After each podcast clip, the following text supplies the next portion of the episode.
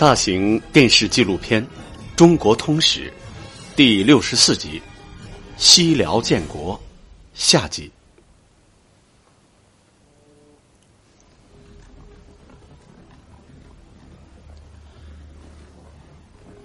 此次东征寄托了耶律大石最大的希望。然而，由于西辽和金朝相距遥远，路途之中自然环境恶劣。大漠隔阻，牛马多死，庞大的军队只能无功而返。耶律大石受到了沉重的打击，他不断向西发展，始终是为了恢复东面的国土，但万万没有想到，自己已经离开故土太远太远，竟然已经永远无法返回了。耶律大石仰天长叹。皇天福顺，树也。现实如此残酷，耶律大石最终放弃了收复辽朝失地的目标，而作为一国之主，耶律大石已再无退路。他和他的将士们必须在西部开拓出自己的强大帝国。恢复东方故土的努力完全失败后。耶律大石只能在西部发展。这一次，他选择了主动出击，进攻西卡拉汗王国，击败了马和穆汗的抵抗。紧接着是西部强大的塞尔柱王朝。西部的形势对于耶律大石来说是异常的严峻，但他已别无选择，只能放眼向西。不久，塞尔柱王朝的君主桑贾尔发动了对格洛路人的进攻。格洛路人向耶律大石求救，机会终于到来。耶律大石写信要桑贾尔放弃进攻，桑贾尔反而来信吹嘘自己的军队无所不能。耶律大石随后准备发动进攻，这是耶律大石西进中最大的一场战役。也是震惊世界的一场战役。在西进的途中，耶律大石从不轻易开启大的战役。但这一次，为了一个强大的帝国稳立在西部，他要集结所有的力量打一个硬仗。公元一千一百四十一年，激战在萨摩剑以北的卡特万展开。桑贾尔有十万多骑兵，兵力远超西辽，但耶律大石毫不畏惧。面对敌方骑兵，耶律大石指挥若定，分左、中、右三路军马强攻敌军，迫使桑贾尔军队首尾不能相顾，全军溃败。塞尔柱王朝的势力从此退出了河中地区，这就是中亚史上著名的卡特万之战。卡特万会战之后，耶律大石的军事力量已空前强大，开始进攻位于阿姆河下游和咸海东南的花剌子模。花剌子模阿里耶愿意效忠耶律大石，每年进贡牲畜和物品。在失去东部疆土以后，耶律大石奇迹般的又在西部建立起一个可以与原来的辽朝。相媲美的新王朝，其疆域之大，东起土拉河，西至咸海，北至巴尔喀什湖，南进阿姆河，兴都库什山、昆仑山，领土面积远超南宋西夏。耶律大石结束了中亚地区长期的战乱，给当地人民带来了稳定、团结与和平。给社会经济带来了久违的发展契机。在宗教信仰和语言文字上，耶律大石继续采用团结、务实和宽容的政策，促进和平局面。契丹人是信仰萨满教的，但耶律大石允许当地的居民信仰伊斯兰教、佛教、景教、犹太教等宗教。他也允许当地居民使用当地的语言文字。巴拉沙滚古城以北十公里处，天山脚下的旷野之中，就是碎叶城。经过千年的风吹，已化作一座巨大的土城遗址。在十二世纪，碎叶城由西辽所统治，成为丝绸之路上的重镇，也是当时西辽最繁华的都市之一。耶律大石将中国的户口税赋制度。带到了中亚。起初，中亚地区多实行土地税，一般是收获量的三分之一。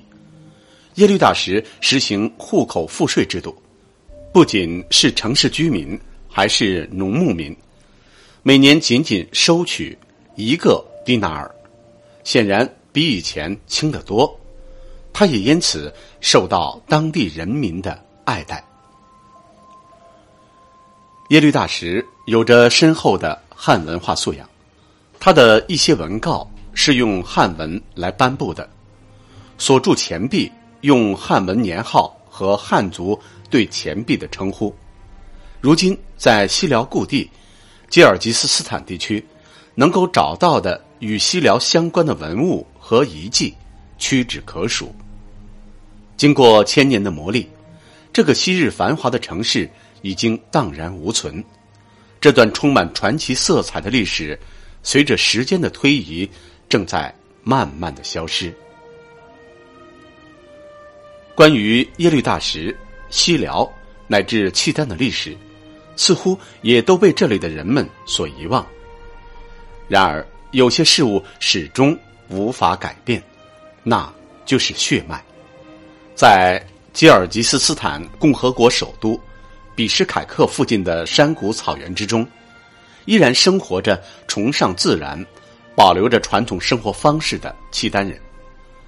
他们大多数认为自己的身体里仍然流淌着西辽人的血液。他们不仅没有忘记，而且努力寻找更多的关于契丹人的根脉。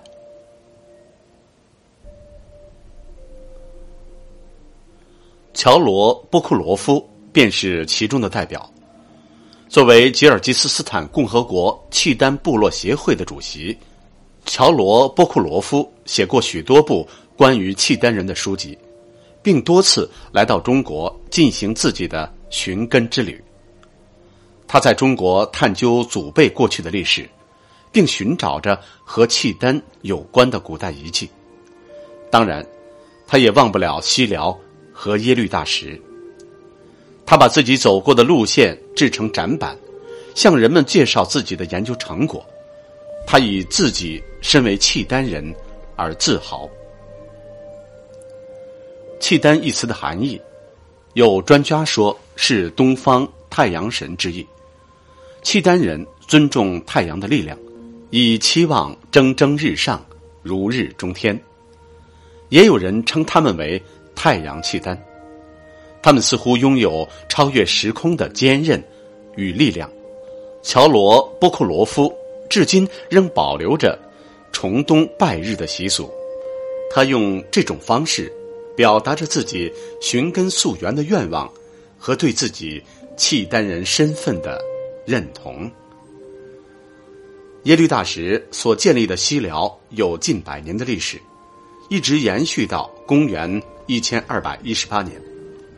被随后崛起的蒙古灭亡，这些契丹人的后裔始终没有回到东方。在这片土地上，希望与苦难像两块砾石磨砺着他们的意志。